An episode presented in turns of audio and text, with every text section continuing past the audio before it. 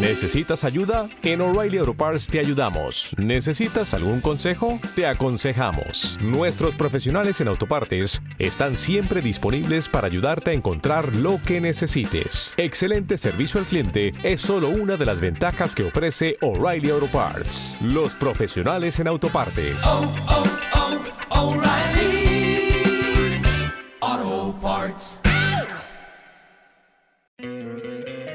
¿No te encantaría tener 100 dólares extra en tu bolsillo? Haz que un experto bilingüe de TurboTax declare tus impuestos para el 31 de marzo y obtén 100 dólares de vuelta al instante. Porque no importa cuáles hayan sido tus logros del año pasado, TurboTax hace que cuenten. Obtén 100 dólares de vuelta y tus impuestos con 100% de precisión. Solo con Intuit TurboTax. Debes declarar para el 31 de marzo. Crédito solo aplicable al costo de la presentación federal con TurboTax Full Service. Oferta sujeta a cambios o cancelación en cualquier momento.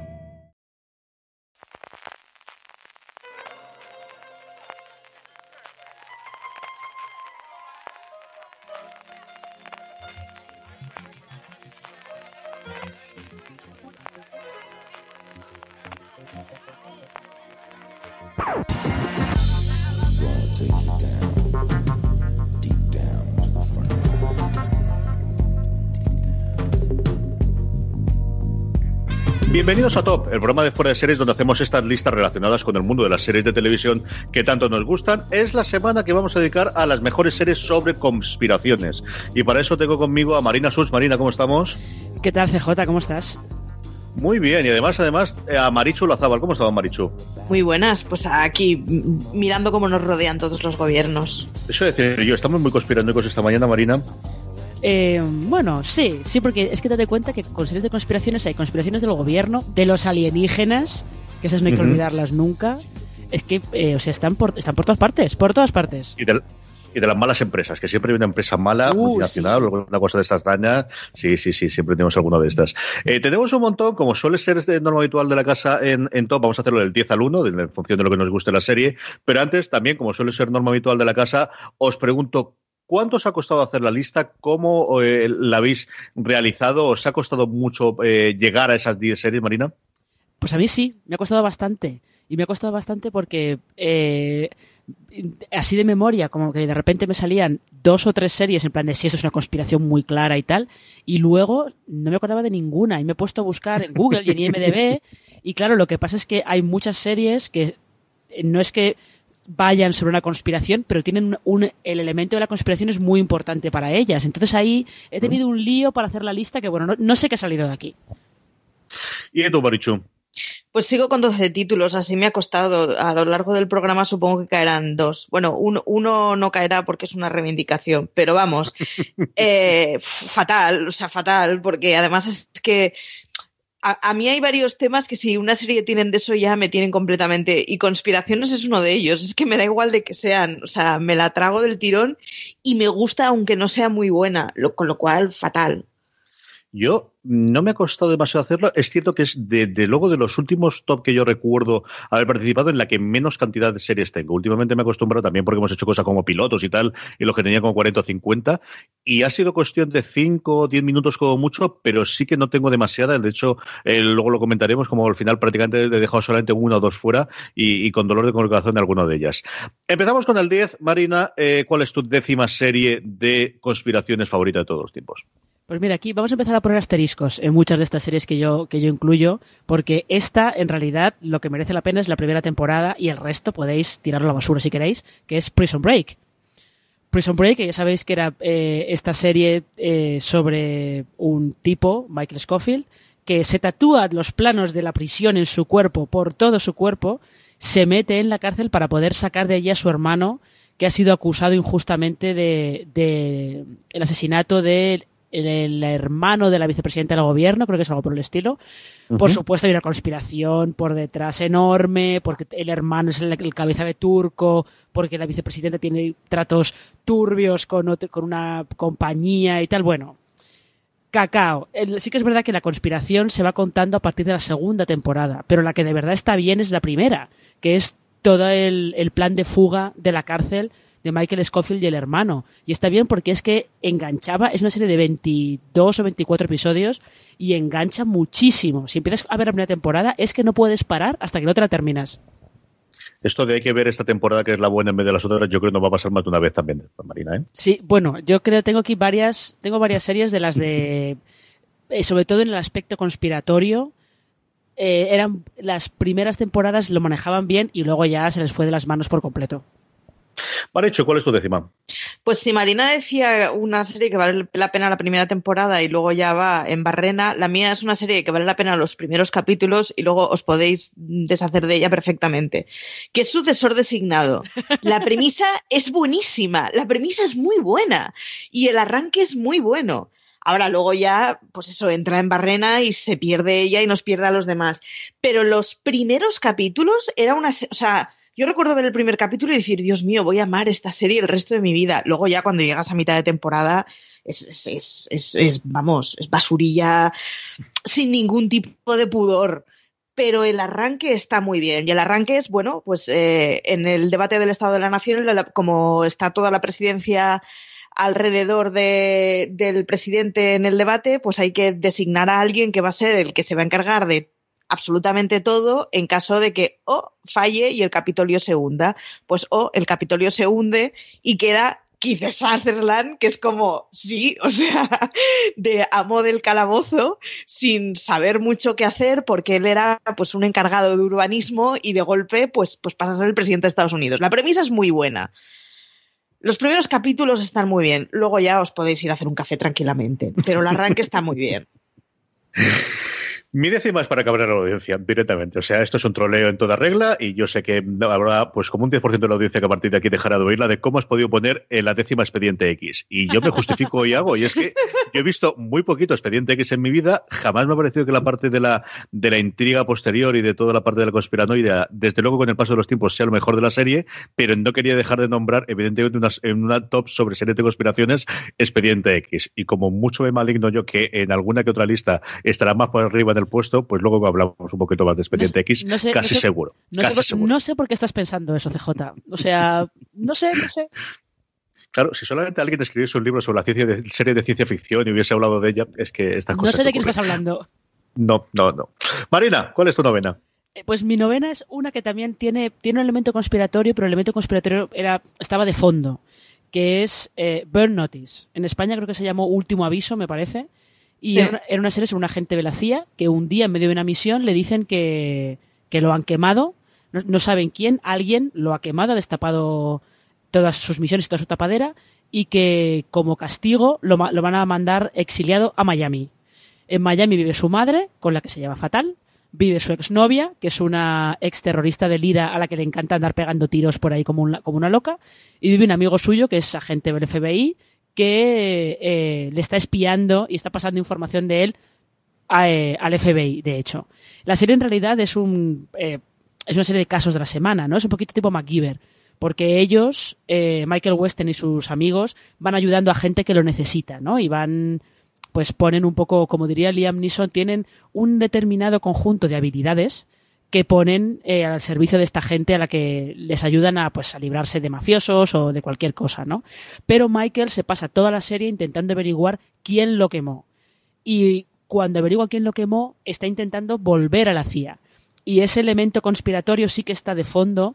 En las primeras temporadas está muy bien, de hecho. Y luego, bueno, pues como suele pasar, es una serie que creo que aguantó seis temporadas o así y pues la conspiración no les da para mucho más, ¿no? Pero sí que es una serie muy entretenida, pero muy entretenida.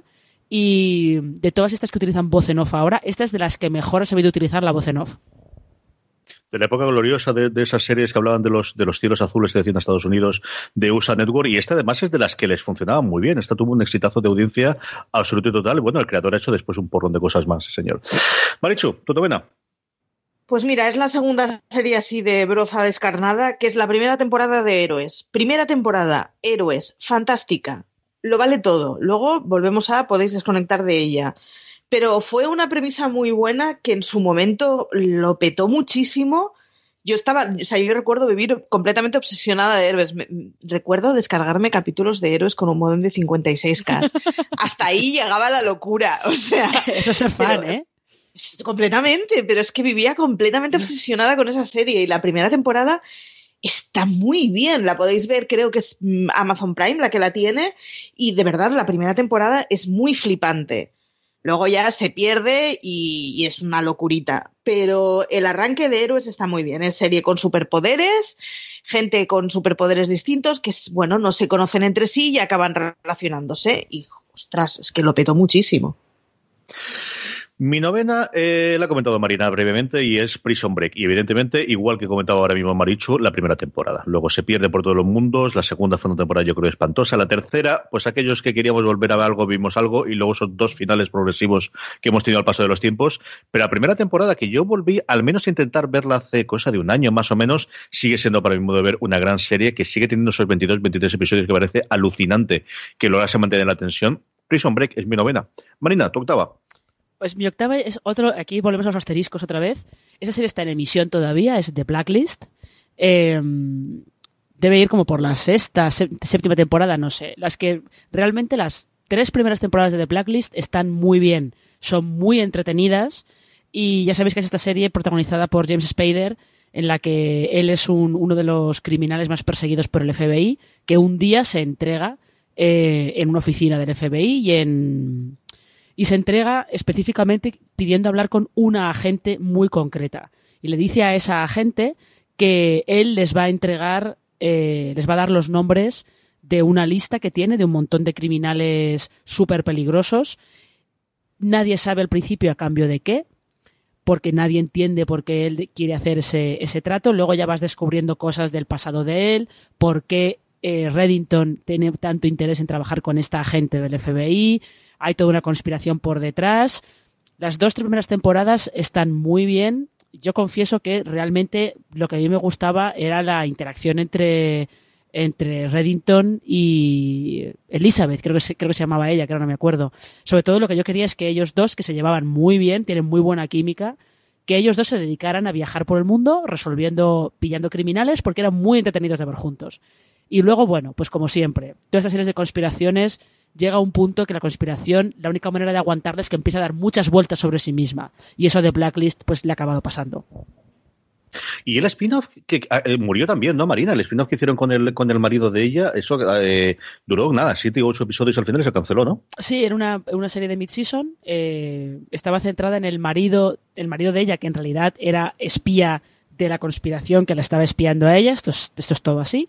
Y se llamaba The Blacklist Redemption, creo algo por el estilo, y sí, aguantó nada, una temporada de mid-season cortita, 13 capítulos debieron ser. Marichu, tu octava. Pues eh, yo tenía Blacklist en lista, así que la voy a cambiar.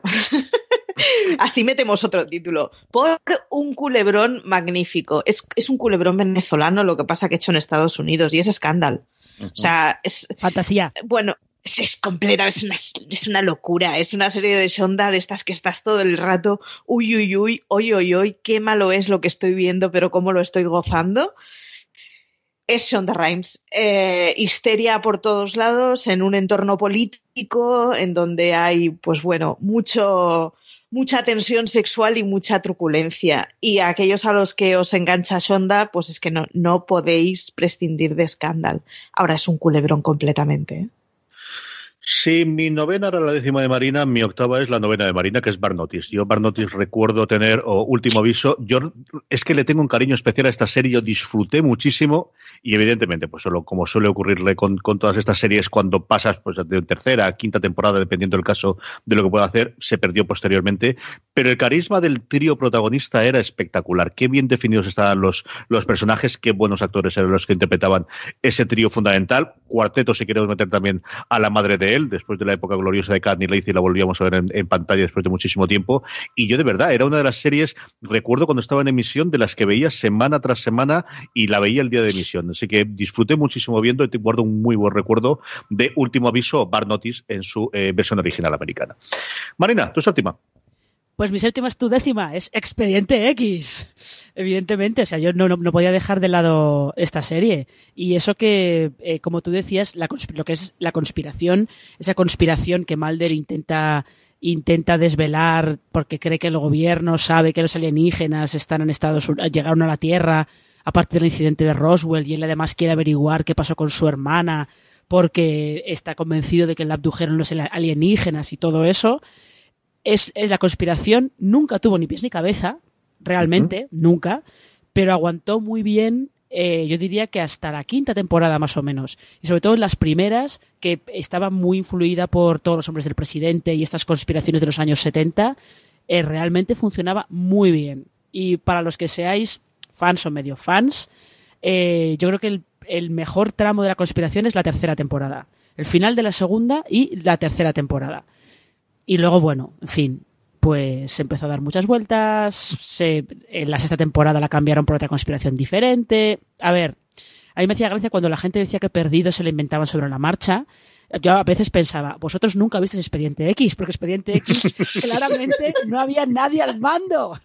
En esa conspiración no había nadie al mando, nadie estaba, estaba organizando nada. Por eso al final realmente eh, yo creo que la, parte que mejor que mejor ha resistido pasar el tiempo es la parte de los casos sueltos, ¿no? Pero el, en el principio de la serie la conspiración era muy disfrutable.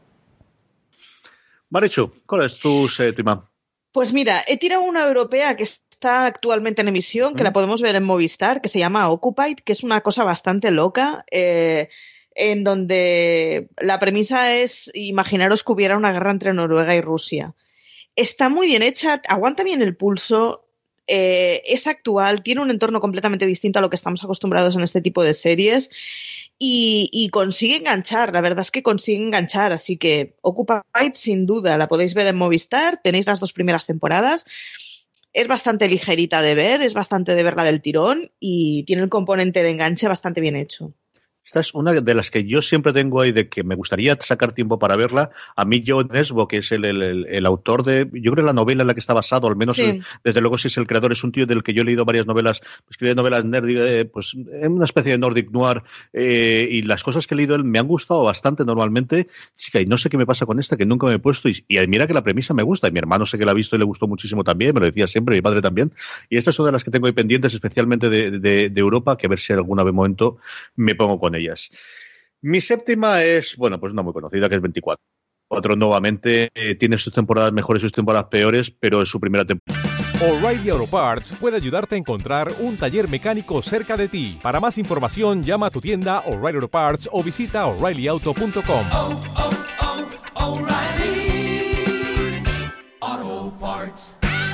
temporada seguía siendo una serie pues eh, que yo creo revolucionó de alguna forma el, tipo de series que abrazó el tener los 24 episodios por temporada y, que funcionaba muy bien y nos presentó pues eso un Jack Bauer en un momento eh, muy especial que convirtió a Kiefer Sutherland antes de que fuese presidente sucesor designado como el salvador de la patria americana y que por momentos fue realmente brillante. Cada uno tiene sus temporadas favoritas. Yo siempre he ido a hablar muy bien de la quinta temporada. Yo me sigo quedando con la primera, que yo creo que es cuando tenía el momento fresco y el momento distinto y es que con ese constante rizar el rizo de todos son traidores y ahora cuando ya he descubierto todos los traidores hay más traidores y detrás de traidor había otro traidor porque todo el mundo en el BCU era traidor. O sea, estas cosas que ocurre, yo no sé quién leche hace los screenings iniciales cuando contratan a la gente en el gobierno americano, pero todo Dios es traidor dentro de las agencias gubernamentales. Tienen un serio problema de recursos humanos que espero que puedan arreglar algún día porque de verdad eso sí, no tendríamos series si no, pero, pero vaya desastre que tenían ahí para fichar gente.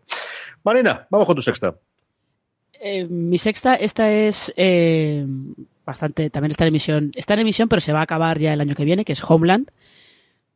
Eh, ya sabéis que cuando arranca Homeland lo que tenemos es un soldado que ha estado preso durante mucho tiempo de los talibanes, lo rescatan, lo traen de vuelta a Estados Unidos y hay un agente de la CIA que sospecha que ese soldado puede tener algún tipo de agenda oculta por la que volver a Estados Unidos, ¿no? Porque le parece todo como demasiado. Como que todo está es demasiado fácil, ¿no? Como quien dice. Y Homeland es, otra, es otro caso de serie que eh, la primera temporada, pues lo tuvo todo, se llevó el Emmy a la mejor serie. Fue, si no recuerdo mal, fue la que rompió la racha de, de los Emmys a mejor drama de Mad Men.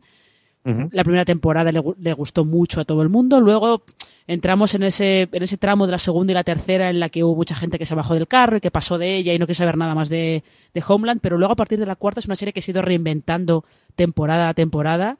Y en estas últimas, que lo que están haciendo es una conspiración política de golpes de Estado encubiertos y eh, gente maniobrando en la sombra para manejar eh, a la Casa Blanca y tal. Es una conspiración muy chunga, muy también de ellos de dar muchas vueltas y que haya mucho giro, giro inesperado, pero las, si os bajasteis del carro después de la primera temporada, subíos de nuevo, porque sobre todo la cuarta y la quinta son dos temporadas que están muy bien. A mí me lo dice constantemente mi hermano, que hay que seguir volver a verla. Lorena yo creo que también la tiene abandonada y mira que disfruté yo desde luego las primeras temporadas y me perdí después con ellas, pero eh, el otro día que estábamos grabando el top de mejores pilotos, mi hermano lo comentaba de cómo le, encanta, dejando yo creo que es la, tercera la que él más o menos le cabreó, pero el resto, y, es una de las que él ve, y mira que, ahora ve muchas menos series de las que veía en su momento regularmente todas las semanas. Maricho, ¿cuál es, ocupa tu sexto puesto? Pues mira, mi sexto, mi sexto puesto está ocupado por House of Cards. Y es el sexto porque a mí me parece que va en barrena completamente desde hace muchísimo tiempo. Lo que pasa es que tiene uno de los arranques más chulos que hay. Entonces, tiene una primera, segunda temporada que es que son maravillosas, luego ya no tiene el maldito sentido nada, ¿no? Pero, pero es de estas de decir, hay que verla, se habla muchísimo de ella. Eh, es, es, una de estas series que te dan ganas de no verla solo por la brasa que te han soltado y la cantidad de cuñados que ha habido diciendo, oh Dios mío, tienes que verla. Es pero es mejor, que es la mejor. Sí, sí, sí, a mí esa cuñadez me, me, me, suele hacer. De hecho, tardé mogollón en empezar House of Cards porque había un montón de iluminados que te iban soltando el panfletillo pero, pero es que arranca muy bien. Está Kevin Spacey, a, pesar de que ahora sea el anticristo, está muy bien. La forma en la que plantean las conversaciones con la cuarta pared son fantásticas y sorprendentes. Vedla, al menos el arranque. Yo disfruté muchísimo con la primera temporada y hacía tiempo que no había una última temporada darle más palos de lo que le ha dado la crítica americana a la última de esta, Marina. Completamente. Pues es una cosa espectacular, ¿eh? La han destrozado. La han destrozado, pero también daos cuenta que la crítica estadounidense lleva dándole palos a House of Cards bastante tiempo, ¿eh? eh sí, sí. En España hemos sido en general bastante más benévolos con ella, pero yo creo que House of Cards en Estados Unidos, incluso en la segunda, tercera temporadas, ya estaban diciendo que es una serie que se cree mejor de lo que es en realidad y que, no. De hecho, yo recuerdo haber leído cuando Scandal estaba en su pleno apogeo, recuerdo haber leído a críticos, críticos en plan serios, tipo en Vulture, que decían que si querías entender cómo funcionaba la Casa Blanca, que vieras Scandal y que pasaras de House of Cards olímpicamente. En fin, mi sexta es, totalmente el culto de lo nuevo y es la más reciente. Bueno, no es exactamente la más reciente, pero sí que una de las, que tengo ahí. Eh, y es Bodyguard, porque yo creo que al final sí que Bodyguard por momentos tiene detrás, aparte de ser otras muchas cosas como ocurre en todas las series que tenemos en la lista, ¿no? que aparte de conspiraciones hay muchas otras cosas, tiene momentos y cuando es buena es muy, muy buena. Yo mm, aborrezco 20 minutos del último episodio, me parecen espantosos y horribles, de lo peor que he visto este año, pero el conjunto del resto de los seis episodios, quitando esos 20 minutos, incluido los últimos 30 minutos, eh, hasta el, el, final del todo, yo creo que, que, me gusta bastante, creo que le falta más desarrollar, pero bueno, ya lo haré con, con tranquilidad cuando hagamos el review. A mí me gustó muchísimo, comprendo el fenómeno que fue en Inglaterra, me mantuvo desde luego los primeros episodios especialmente muy en, pegado al sofá. He disfrutado mucho verla y, la recomiendo encarecidamente, de verdad. Ahora que tenéis la facilidad de tenerla en Netflix en España, los seis episodios de, la serie de Mercurio, Bodyguard, el guardaespaldas, que mira que tenía que haber traducido como el guardaespaldas y en algún momento sonar. Yo no hubiese puesto el buen registro, pero la original de Dolly Parton creo que tenía que haber sonado en algún momento dentro de la serie y no, mira que este, eh, yo lo oído y no, no aparecía. Bodyguard es mi sexta. Estamos justo en el Ecuador, nos quedan simplemente eh, a partir del 5, así que Marina, ¿cuál es tu quinta? Pues mi quinta justo es eh, es una serie de un tipo que tiene ahora una serie, otra serie sobre conspiraciones, que se llama Simon Smile, y ese es, es Mr. Robot. Que lo que pasa es que ya sabéis que la conspiración no es eh, con el gobierno de Estados Unidos, sino con el sistema económico en general. Y con una empresa enorme que se llama E-Corp o Evil Corp, como la llama Elliot, el protagonista de Mr. Robot. Em, realmente, claro, esto no es de conspiraciones, pero sobre todo cuando empieza la serie hay como dos o tres misterios, como quien dice, que están ahí como pululando, ¿no? Porque tienes E-Corp, tienes eh, quién es ese Mr. Robot con el que Elliot habla constantemente, y luego están eh, estos hackers de F Society, que tampoco al principio luego sabes quiénes son, pero que eh, están ahí como intentando, no sabes bien qué es lo que pretenden, cuál es el objetivo final que tienen hasta que ya descubres todo lo que pasa. Es verdad que es una serie que cuesta, la primera temporada eh, engancha muy fácil, el tema está muy bien llevado y sobre todo la duda de quién es Mr. Robot te lleva hasta el final sin ningún problema. Y luego cuesta un poco más porque ya se mete más, sobre todo es una temporada que se mete mucho en la cabeza de Elliot de por qué él es así, qué cosas le pasan. Y ahí eso puede, puede, se puede hacer un poquito más, un poquito más durillo pero yo creo que eh, Mr. Robot merece, merece la pena verlo, aunque sea la primera temporada. Merece la pena verlo no solamente por Sam Smile, sino también por Rami Malek, que sobre todo ahora que desde que es Freddie Mercury en Bohemian Rhapsody se está convirtiendo en una estrella de Hollywood y el resto del elenco, sobre todo ellas, a partir de la segunda tercera temporada que se une también Mami Burger, eh, es un elenco de, de, actrices femeninas con personajes fuertes de lo mejorcito que yo creo ahí en televisión. Yo sabes que defiendo muchísimo la serie, incluida la segunda temporada, que yo creo que tuvo el problema de, que todo el mundo estábamos esperando el giro, todo el mundo está esperando el, el, cambio de guion sorprendente que te había dado la primera temporada, y la tercera, que se reinventa y tiene más conspiraciones a ver qué ocurre con, con toda la parte de, de China y todo lo demás, y ya, Mr. Robot, ¿qué voy a decir? Mr. Robot. Maricho, ¿cuál es tu quinta? Homeland, que para mí es el consumo compulsivo. Homeland es una serie de la que obvio su existencia 11 meses al año, pero hay una gripe, un fin de semana, un puente, un momento de estos tontos en que empiezo con un capítulo y me ventilo una temporada del tirón. Mm, Homeland sigue siendo buena incluso cuando es mala. Yo lo siento, pero lo mantengo. Sigue siendo una serie bien, no, es tan profunda como en las buenas temporadas, pero sigue siendo una, serie que engancha, que tiene sus locuras, que tiene unos personajes maravillosos y hay que verla.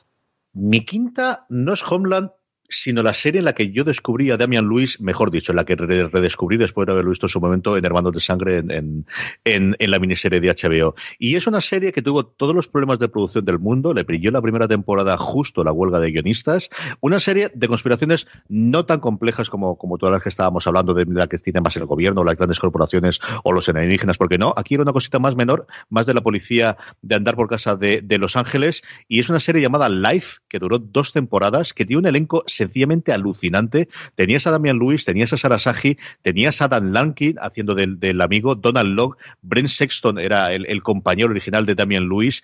Es la primera vez que yo recuerdo ver a Cristina Hendricks, que hacía de, bueno, de alguien que aparecía de repente por la puerta y el pobre Damian Lewis se quedaba totalmente alucinado de qué ha ocurrido aquí.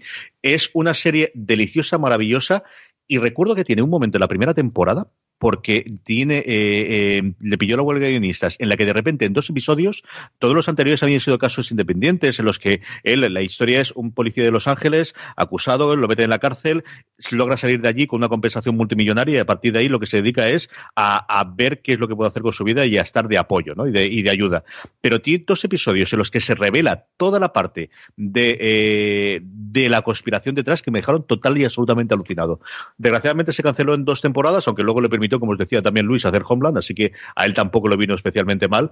Yo no sé cómo estará de complicado, son estas series que están en tierra de nadie, todavía no había llegado el mundo del streaming, no lo sé si estará disponible en Hulu en Estados Unidos, aquí desde luego yo creo que es bastante complejo, no sé si en su momento llegó a editarse en DVD o no, pero si en algún momento os acercáis con él, ¿se editó, Marina? Está, está editada en DVD completa porque yo soy muy fan de Live también, y esta sí que es una serie que de vez en cuando aparece en canales de TVT me suena que a tres series la, repuso no hace mucho.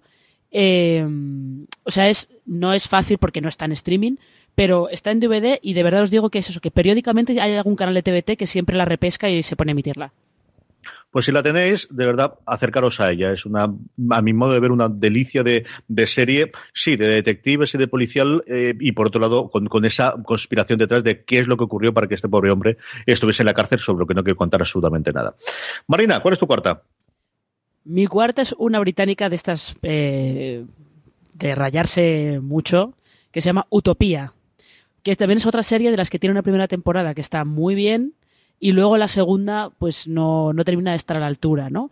Para los que no sepáis de qué va, de qué va esto, cosa que dudo porque el, el año que se emitió parecía que no existía más serie que Utopía, em, es un grupo de gente que cae en sus manos un cómic, un cómic de un autor maldito que hace mucho tiempo que no edita nada y en ese cómic, que es un cómic además te lo enseñan, es como muy esquizofrénico y, hay como un mogollón de cosas ahí, en ese cómic se detalla una conspiración enorme. Y este grupo de gente que, encuentra, que lee ese cómic, de repente alguien, un par de asesinos bastante peculiares, pero bastante crueles, los empieza a perseguir por todas partes. Esta serie en su momento eh, tuvo mucho, se habló mucho de ella, sobre todo por cómo se cuenta la historia, por el tipo de personajes que tenía, por el uso del color que hacía y la manera en la que eh, estaban compuestos los planos, que en eso Mr. Robot se parece bastante a Utopía, en la manera en la que se encuadran los personajes con mucho aire por arriba y cosas por el estilo. Y la música, que también se habló mogollón de la música. No sé lo fácil que es ver ahora mismo Utopía, porque creo que es una serie que debe tener como cuatro años o una cosa así, pero es realmente curiosa, es realmente original. Eso sí, también es de las que te gusta mucho o no la soportas. No hay término medio con ella. Es una serie de las que no se, bueno, al menos personalmente a mí se me ha olvidado un montón, porque ahora conforme le estabas comentando, yo digo, si hubiese hecho el top de pilotos a los dos meses de estar en Utopía, es totalmente imposible que no lo hubiese puesto y además en puestos muy altos, porque de verdad recuerdo de usar un piloto sencillamente apabullante, incluso con el final, eh, una cosa maravillosa, y se nos ha olvidado un montón esa serie, Marina. Yo creo que es un poco porque la segunda temporada no estuvo a la altura. La segunda temporada creo que no la vio nadie directamente, además, ¿eh? O sea, la estrenó ITV y pasó bastante sin pena ni gloria por el Reino Unido. Pero la primera, la primera fue un bombazo, pero es verdad que fue un bombazo también un poco muy de su época y muy. porque luego han venido series que visualmente han hecho cosas parecidas y que temáticamente se han metido por terrenos un poco parecidos y Utopía se ha quedado un poco atrás. Maricho, ¿cuál es tu cuarta?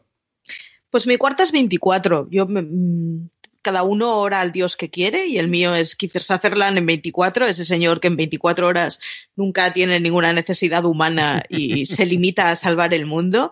Me flipa que pueda haber un tío que tenga ocho días en su vida tan extraordinarios, pero es que es lo más, es, es que es lo más. O sea, da igual qué es lo que pasa en el universo. Mm, Jack Bauer puede con absolutamente todo en muy poquito rato, dando, estirando el tiempo al máximo es una serie maravillosa, es una locura, es completamente frenética, no tiene maldito sentido, no, o sea, no se puede ir con lápiz y papel a buscarle lógica a nada de lo que sucede. Pero es maravillosa. Hay que ver 24. Pero, yo creo que de, esos chistes, perdón, de esos chistes que suele haber siempre que se, hacen con Chuck Norris, de, porque si Chuck Norris es capaz de resolverlo todo. Efectivamente. Pero, es que yo creo que en las series hay dos personajes que son, que son Jack Bauer y Sidney Bristow, que son los dos de déjalos en cualquier serie a los dos, que en dos minutos te lo todo. Desde luego que sí. Em, mi cuarta es posiblemente la serie, bueno, desde luego la serie más antigua de todas las que tengo, pero y es la primera primera segunda que se me ocurrió cuando quería hablar de, conspiraciones es una absoluta locura de serie, lo era ya cuando se estrenó en su momento, y es una serie que ha marcado muchísimo a, las series posteriores de las que siempre se hablan de los creadores. Una serie británica, creador, creación, bueno, muy personal de Patrick McGuhan y es evidentemente El Prisionero. El Prisionero es una idea de pelota detrás de otras. Yo no sé lo que hubiese hecho este hombre con los presupuestos y con los medios técnicos a día de hoy. Sé lo que pudo hacer en la década de los 60. Y es la historia, bueno, del final de, de una especie de James Bond que es desterrado por algo que no sabemos lo que ocurre inicialmente eh, en, en una isla, una isla en la que están intentando que confiese o que cuente algo de una de sus últimas misiones. A partir de ahí es un delirio continuo de, episodios, es una cosa para cogerlos con mucha tranquilidad. Hay una edición en Blu-ray sencillamente maravillosa porque estaba grabado en cine y vale la pena que la consigáis. Hubo posteriormente una miniserie que adaptó en los primeros tiempos de AMC eh, en seis episodios, cambiando los personajes, cambiando un poquito el, tono y la serie, que yo la defiendo bastante. Mi padre, por ejemplo, la aborrece. Yo creo que todo el mundo que le gusta la serie clásica o que la adora en general aborrece la nueva, la nueva miniserie, pero a mí me entretuvo bastante, me pareció bastante, bastante apañada. Pero eso sí, tenéis que volver a verla. Si no la habéis visto, es una de estas de eh, clásicos, clásicos, es cierto, en ingleses, del prisionero. Eh, es una verdadera maravilla y es mi mm, serie número 4. Llegamos al podio, Marina. ¿Cuál ocupa el puesto número 3 de turista? Eh, pues es una serie también de aquellos primeros tiempos de AMC lo que pasa es que eh, ya estaba, ya estaba Mad Men en emisión, que fue una cosa un poco extraña porque el, creador la abandonó nada más terminar el piloto, luego la llevó un showrunner que después escribiría para Homeland. En fin, fue, es un poco sorprendente que con la serie consiguiera sobrevivir simplemente. ¿eh? Em, se llamaba Rubicon. Era una serie sobre un think tank de estos de analistas políticos y tal, que eh, de repente se descubre de chiripa, como suele ocurrir habitualmente, descubrió de chiripa que hay una, una lo que pinta a ser una conspiración eh, que llega hasta, eh, creen que alto, altas esferas del gobierno y lo que sospechan es que están intentando, bueno, sospechan, no voy a decir lo que sospechan porque eso tarda, tarda en saberse, solamente saben que hay una conspiración y que es una conspiración de gente que está relacionada con, con el gobierno de Estados Unidos. Es una serie eh, con un ritmo no es frenética porque es una serie muy tipo era muy deidora también de las los thrillers de conspiraciones de los 70 pues tipo Los tres días del cóndor por ejemplo que ya sabéis que Calle 13 tiene tiene esta miniserie Cóndor que, que, adapta esa película a televisión, pues era muy deudora de ese tipo de thrillers, que eran thrillers que no eran frenéticos, eran más de vamos a ir recopilando piezas y en un momento determinado se unen todas y tienes todo el, todo el panorama tiene muy pocos fans, pero somos muy fieles los pocos fans que tuvo Rubicon. Y lo que pasa es que esta también es de las que creo que es imposible encontrarla por ninguna parte, porque como fue cancelada, tuvo la audiencia que tenía era muy, muy, muy pequeña, pero muy pequeña. Era además de esta época pre-The Walking Dead de AMC, en la que, pues hombre, no se podían permitir tener esas series con audiencia tan pequeña. Cuando ya estaba Mad Men, que era muy influyente, pero que tenía una audiencia tirando a pequeña, eh, pero era, a mí me gustó mucho. Era muy disfrutable y era muy de conspiraciones setenteras, muy de toda la vida.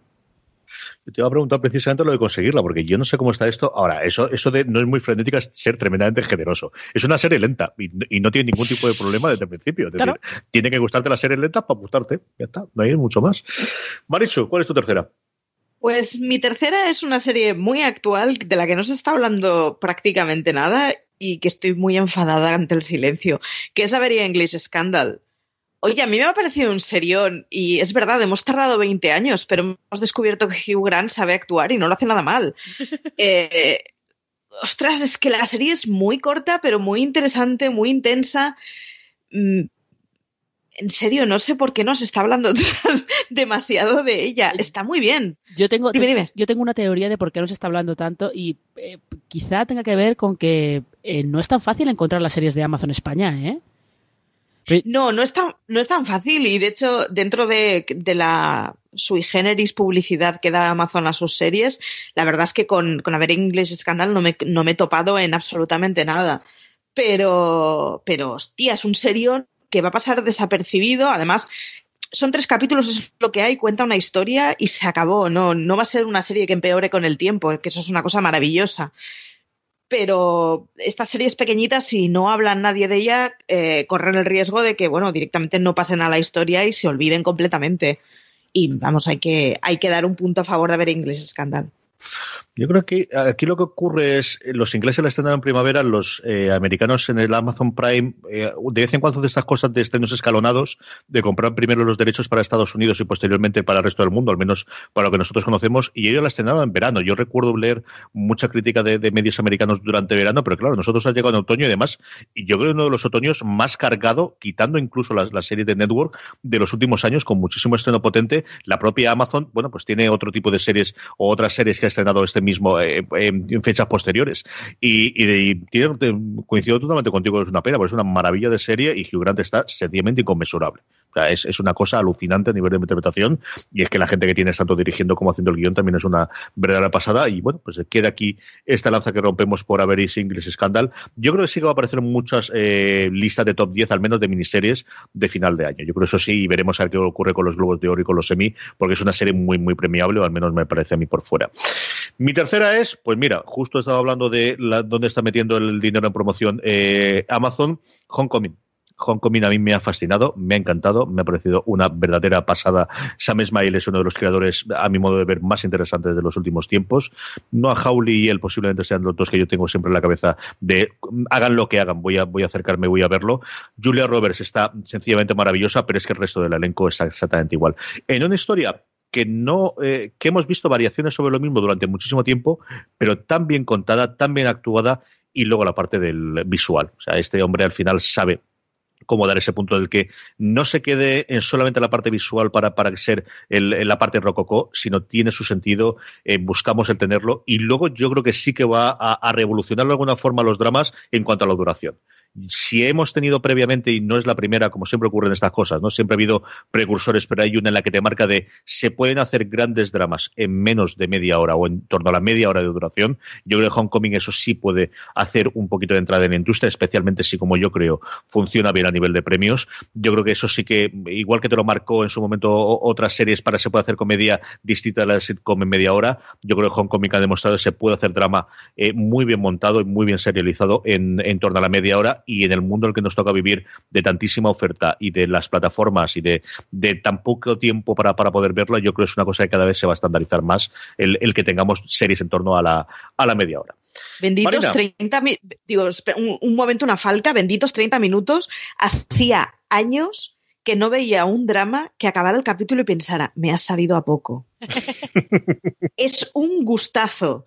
O sea, ojalá cunda el efecto, o sea, cunda el ejemplo y tengamos más series de 30 minutos en donde, oye, no hay escenas sobrantes y acabas con, ya no es porque tengas un cliffhanger al final, sino porque, hostia, es que he sido cortito, quiero más.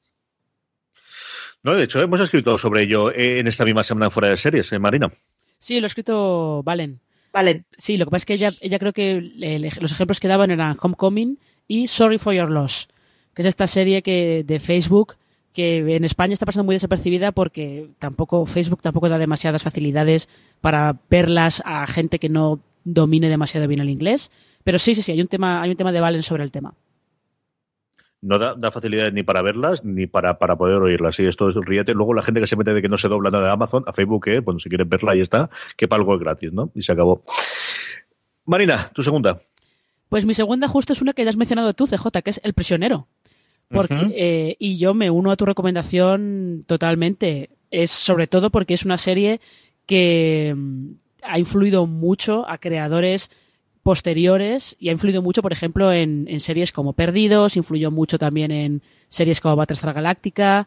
Eh, es una serie que es todo una metáfora sobre el estado del mundo que hay a finales de los 60, ¿no? Eh, eh, sobre la individualidad, sobre los regímenes políticos que intentan homogeneizar a todo el mundo y dominar a todo el mundo, porque además de todo lo que he comentado antes de J, a este, este agente, suponemos que es un espía del que no conocemos su nombre, nada más llegar a la villa, le quitan el nombre y le adjudican un número.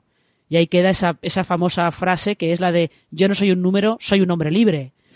Uh -huh. Os la recomiendo que la veáis. Además, ya os voy a dar yo dato friki. Eh, la serie se rodaba en Gales, en un, un, complejo hotelero que construyó un tío trastornado en los años 20 en el norte de Gales que quería hacer como si fuera una especie de villa italiana eh, en conjunción con la naturaleza que se llama Por Mirion. Yo he ido Por Mirion, tenéis que ir. Incluso aunque no os guste el prisionero, tenéis que ir porque es un sitio que merece mucho la pena.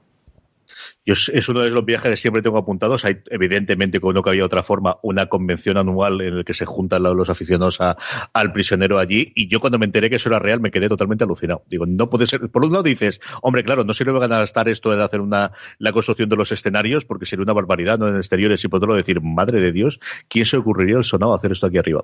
Pero vamos, que parece que el hotel funciona medianamente bien. Marichu, ¿cuál es tu segunda? Damages, la podéis ver en Amazon, juraría que la tengo. De Glenn Close. Es un serión de los que te quita el aliento. El arranque es, o sea, a medida que avanzaban las temporadas se perdía un poco y pasaba a ser simplemente una serie, bueno, de centilla. Pero la primera, primera y segunda temporada eran de dejarte sin aliento, de una cosa de cómo se puede generar una serie que te, te, te despierte tanta ansiedad, tan, mal rollo y a la vez adicción y a la vez Dios qué turbio es todo. Tiene un ritmo frenético, tiene unos papeles buenísimos y Glenn Close está espectacular. Glenn Close, aquí, y hay que, hay que romper una lanza a favor de Rose Byrne, que sí. ahora que está haciendo más comedia y más tal, en Damages eh, hubo algunos momentos en los que daba verdadero miedo, ¿eh? Sí, sí yo no podía con ella en la primera temporada. Luego, con el tiempo, me, fue gustando cada vez más, especialmente conforme va cambiando su personaje al final de la primera temporada y en la segunda, pero en la primera no podía con ella. Yo esta estoy convencido que es una serie que llegó antes de cuando tenía que llegar, que la premisa, la idea y el forma, la forma de construir la, la serie hubiese funcionado, sea en Beach Watching ahora en, en, Netflix, o sea estrenada a posteriori ahora que se hay tanto comentario alrededor, que a día de hoy funcionaría muchísimo esta mejor, Marichu. totalmente, sin duda.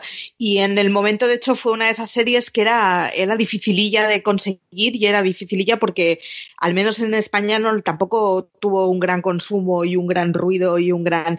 Y yo creo que fue de, las, de esas series que empezó a ser compleja, algo espesa, algo de, hostia, hay que verla con todos los sentidos encendidos.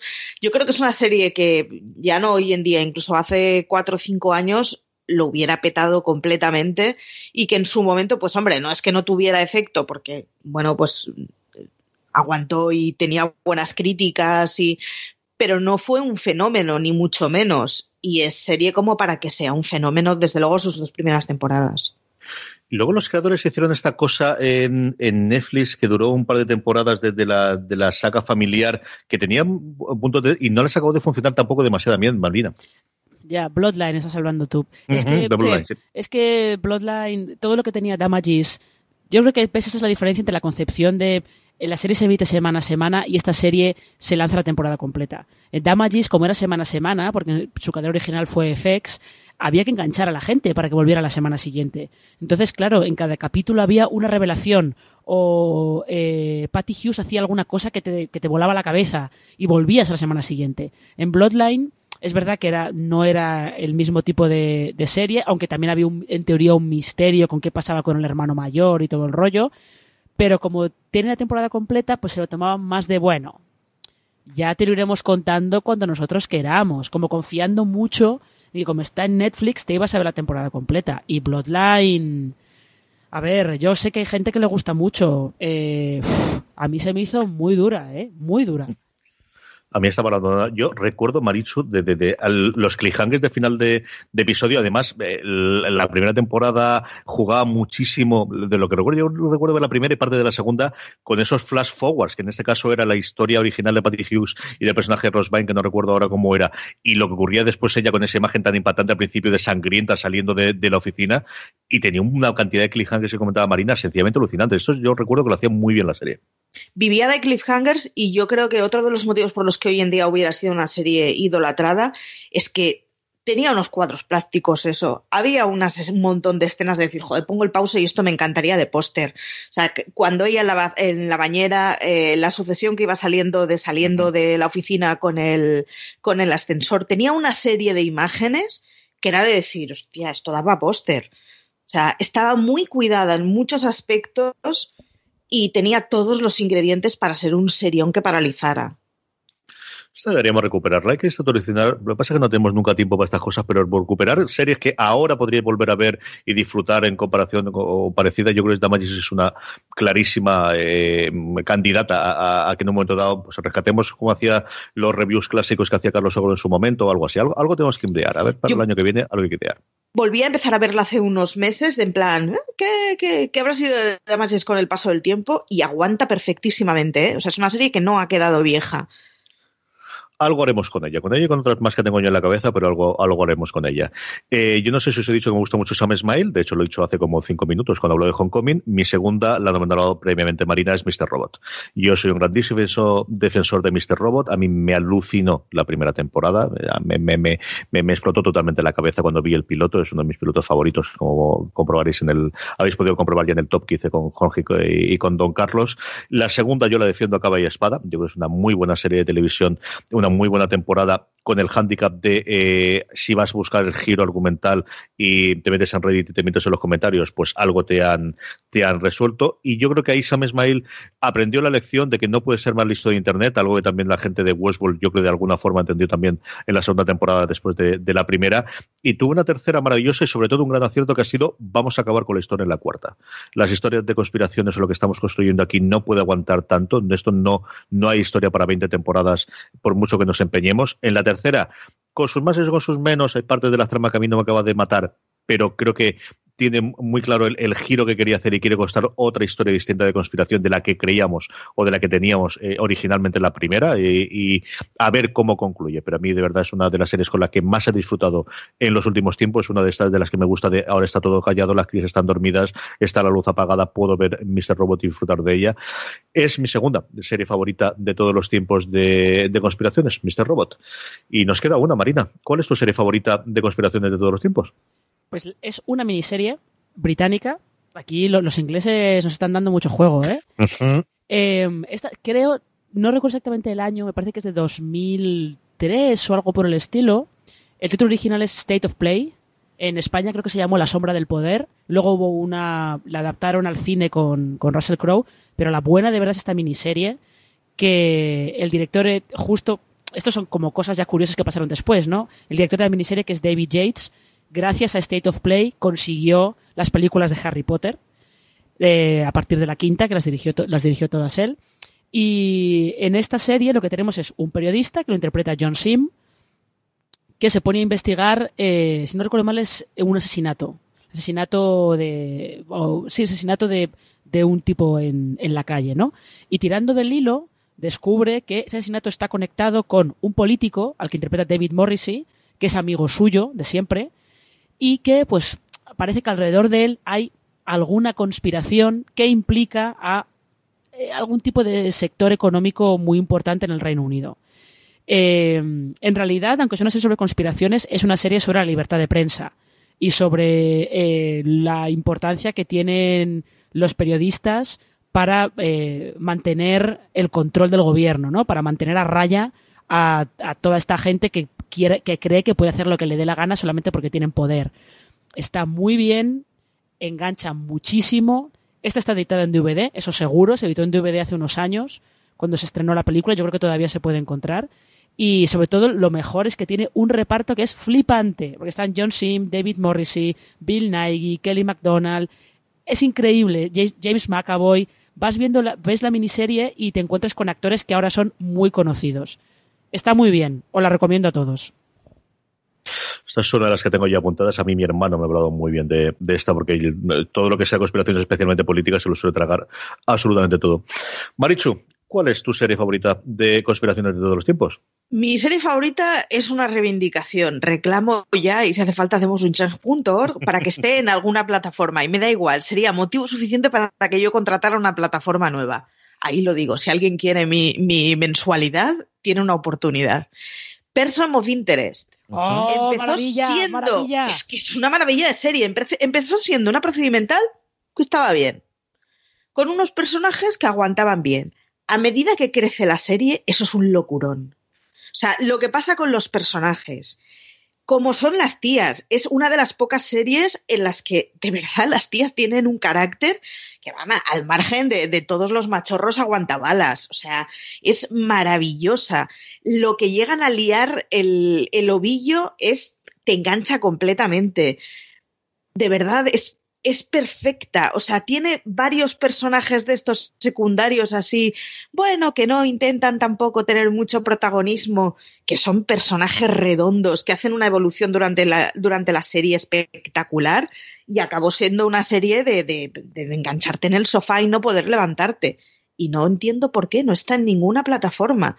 Todo el mundo que ha visto eh, Person of Interest y que ha aguantado hasta el final, te dice que es una muy buena serie y sin embargo no está en ningún lado esto que lo arreglen ya. Yo sobre todo no lo entiendo teniendo en cuenta que es la serie que creó Jonathan Nolan antes de Westworld. Pero, Efectivamente. Pero yo solamente quiero añadir que eh, es una serie que consigue que llores con un personaje eh, que es una, máquina. Y cuando digo que lloras, lloras a lágrima viva. Sí, la premisa de Person of Interest es que hay una inteligencia que te, bueno, te, puede predecir quién tendrá un futuro conflictivo. Y entonces a raíz de esa eh, máquina, pues vas sabiendo cuáles son los personajes a los que hay que rescatar a lo largo de la, de la serie.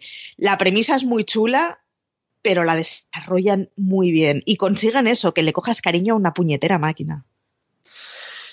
Está, yo recuerdo, yo creo que fue este verano, Valentina, yo no recuerdo si fue este verano, pero yo recuerdo primero Valentina cómo iba cambiando y luego Adri, yo creo que fue este verano cuando también la he visto, y es una cosa recurrente de determinados miembros de la crítica de redescubrir esta serie después de haberse estrenado y que se suman todos a ello, Marina. Es que, es que Marecho tiene razón, es una serie fantástica y es una serie que eh, arranca eso como un procedimental porque estaba en la CBS, arranca como un procedimental, un procedimental que incluso con los casos de, las, de la semana, la primera temporada está bastante bien, y luego a partir de la segunda, cuando se meten esos dos personajes femeninos, que son Ruth y Shaw, da un salto hacia arriba eh, y los casos de la semana están muy bien y se, se integran muy bien con esa conspiración de eh, el gobierno de Estados Unidos quiere recuperar esa máquina porque eh, el protagonista Finch la creó para el gobierno de Estados Unidos, pero luego tuvo remordimientos y se la llevó, se la llevó con él. Y aparte entran también eh, grupos que abogan por liberar a las inteligencias artificiales de, de cualquier tipo de constructo humano y lo que consigue es un desarrollo de personajes eh, que funciona muy bien. Y además eh, hay un capítulo de la primera temporada de Person of Interest que se adelantó, creo que un año y medio, a las revelaciones de Edward Snowden. Ahí lo dejo todo es una maravilla de serie. Yo creo que es una cosa que podría traer a HBO aquí en, en preparando y parón de Westworld y decir, no tienes suficiente con Westworld, ponte a ver esto, a ver si la rescatan. No sé quién leche tendrá los derechos internacionales y si será eh, el, Universal en su momento, no lo sé. No, recuerdo quién, qué, cuál era la productora que había detrás. era Warner. Entonces con la iglesia hemos topado. Ahí va a estar la cosa complicada. Igual tenemos suerte, se monta la nueva plataforma esta internacional que quieren hacer y a partir de la, la sacamos, porque Warner suele ser de las más complicadas para, para, para poder tener los derechos. Luego además tiene dos cosas buenas. Una, tiene muchas temporadas y dos, a medida que avanzan las temporadas la serie mejora, que normalmente suele ser al revés y es todo lo contrario. Conforme va avanzando, va pasando de ser una serie que está muy bien a ser un pedazo de serie. O sea, a por ella. Person of Interest. A ver si, si hagamos eh, salvarla y que llegue aquí a streaming. La mía, la primera es una serie que he comentado eh, previamente, Marina. Yo era uno de los cuatro o cinco que vimos esta serie en su momento y es mi serie favorita de conspiraciones, aunque yo creo que eliminaría el último episodio. Es una serie maravillosa y absolutamente deliciosa que sería perfecta si terminase con el penúltimo y estoy hablando de Rubicon.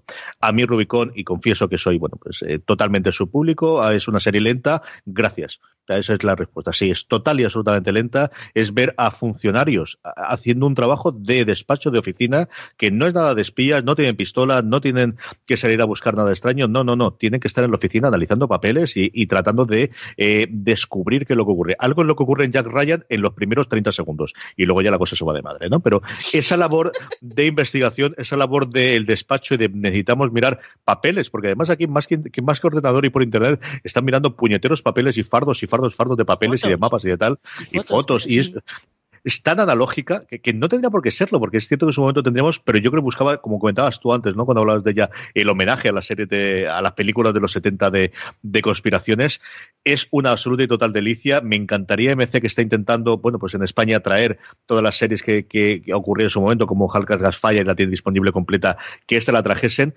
Y como os digo, yo tengo mis reservas sobre el último episodio, que está muy pensado para una hipotética segunda temporada que nunca llegó, porque si se queda en el penúltimo es uno de los mejores finales de cualquier tipo de serie que yo haya visto nunca. Rubicon, eh, yo supongo que se editaría en su momento en DVD, eh, a ver si también, bueno, junto con la campaña que vamos a hacer por Person of Interest para que se edita, a ver si lo conseguimos que vuelva aquí en España, pero es una delicia de serie, si os gusta, pues eso, las series clásicas de, o las películas clásicas de conspiraciones, lentas, tranquilas, pausadas, hasta que todo se desemboca y entonces a partir de todo se desmanda, porque en el último episodio se le va todo de, madre. Hasta aquí han llegado nuestro top, pero como suele ser habitual, había muchas otras más que teníamos, o al menos alguna más, ¿no, Marina? Yo tenía alguna más, pero tampoco te creas que, muchas, ¿eh? porque he ido he descartado, tenía puesto por ahí Blindspot, por ejemplo, pero Blindspot es, es, una serie que eh, la primera temporada a mí me entretuvo mucho y ya luego me perdió me perdió rápidamente, porque también es una de las que la conspiración tampoco, tampoco puede estar dando demasiadas vueltas sobre sí misma. Y mm, yo eh, tenía puesto, tenía puesto algunas cosas locas, tipo Flash Forward, por ejemplo, o hasta Revolution, que Revolution es una, era una serie de estas eh, post-apocalípticas en las que de repente el mundo deja de tener electricidad y lo que pasa es que ellos se sacan de la manga como una cosa chunga de que, bueno, sí, no hay electricidad, pero porque hubo unos que se la cargaron, pero hay posibilidad de que vuelva, que es como, te estás cargando la premisa de la serie, hombre, que me parece que esto no hacía falta, ¿no? Pero mm, no tenía yo muchas más, ¿eh? Tampoco te crees, tenía, realmente tenía puesto hasta Stranger Things por la cosa esta de la conspiración gubernamental de, del laboratorio donde están, donde mm, consiguen por casualidad esa puerta con el mundo del revés, pero no tenía muchas más. ¿Y tú, Marichu? Pues he dejado fuera dos. Una chiquitina que está creo que en Netflix, que es una serie australiana llamada, no sé si La Ciudad Secreta Uy, o. Una Ciudad Secreta. Secret City, Es- tienes razón, es verdad. Está, está muy bien. Es una de estas series que ha pasado completamente desapercibida y que, hombre, no morirá porque está en el catálogo de Netflix, pero que no tiene grandes cosas, pero es que es una serie que está muy bien. Y, hombre, en un top 10 no, pero en un top 15 la hubiera metido segurísimo. Y luego otra que le pasa lo mismo que a sucesor designado, lo que pasa que creo que hundiéndose menos, simplemente pasa a ser muy mediocre, que es una serie que la premisa de los primeros capítulos a mí me tuvo, o sea, con el corazón en vilo, que es Shooter, que es una historia de un- el mejor francotirador de Estados Unidos que de golpe es acusado de atentar contra el presidente. Básicamente es esto. Los primeros episodios eran francamente buenos, eran muy buenos. Tenía muchos puntos en común con lo que podría haber sido una serie en que se desentrañara el asesinato de JFK.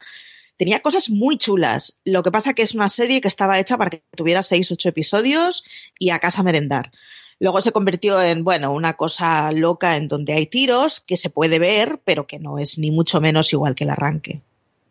Y ahora que hablabas tú de esta australiana de, de Secret City, yo vi una australiana en Netflix de estos días tontos que cada vez tengo menos, pero tuve en ese momento, que se llamaba El Código de Code, que también Sí. era una conspiración gubernamental. Me entretuvo mucho. A uno de los dos protagonistas yo lo había visto en alguna cosa más, y era, bueno, pues eh, dos eh, hermanos, uno eh, periodista y el otro un genio eh, de los ordenadores con, con síndrome de Asperger, o al menos con algo similar, por lo que parecía que descubría algo muy chungo. Y descubría algo muy chungo y a partir de ahí se, des, bueno, se desataba todo en, en el- en la forma tradicional de, del género eh, de conspiraciones.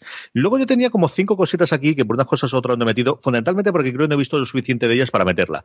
Cóndor, como comentaba previamente eh, Marina, Marichu, como comentaba, sucesor designado, eh, de Blacklist también hemos hablado de ella, y luego tengo tres. Una que no podía dejar de nombrarla, porque en su momento sí que lo vi, pero no llegué a ver más, que es Quantic. Cuántico luego ha cambiado ya, girado una barbaridad, pero en su momento era una conspiración en toda regla del gobierno y de esa bomba que de repente eh, estallaba en medio de Nueva York, a ver qué ha ocurrido con esos nuevamente dos horizontes temporales. Luego Roswell, que yo no vi prácticamente absolutamente nada de, de qué ocurría con ella, y luego de un tipo de conspiración distinta, eh, en este caso en la, bueno, en, en la incipiente Estados Unidos, en la creación de los Estados Unidos, que es TARN, o como posteriormente se llamó, los espías de, eh, de Washington, porque con aquello de TARN parecía que no había quedado muy, muy claro que aquí trajo a MC. Y luego tengo cinco que en su momento, es decir, son series en las que lo que ocurre es que cuando pienso en ellas no pienso en que son series de conspiraciones. Tienen conspiraciones, pero tienen otra- muchas más cosas, porque si no fuese así, segurísimo que estaría en mi top 10.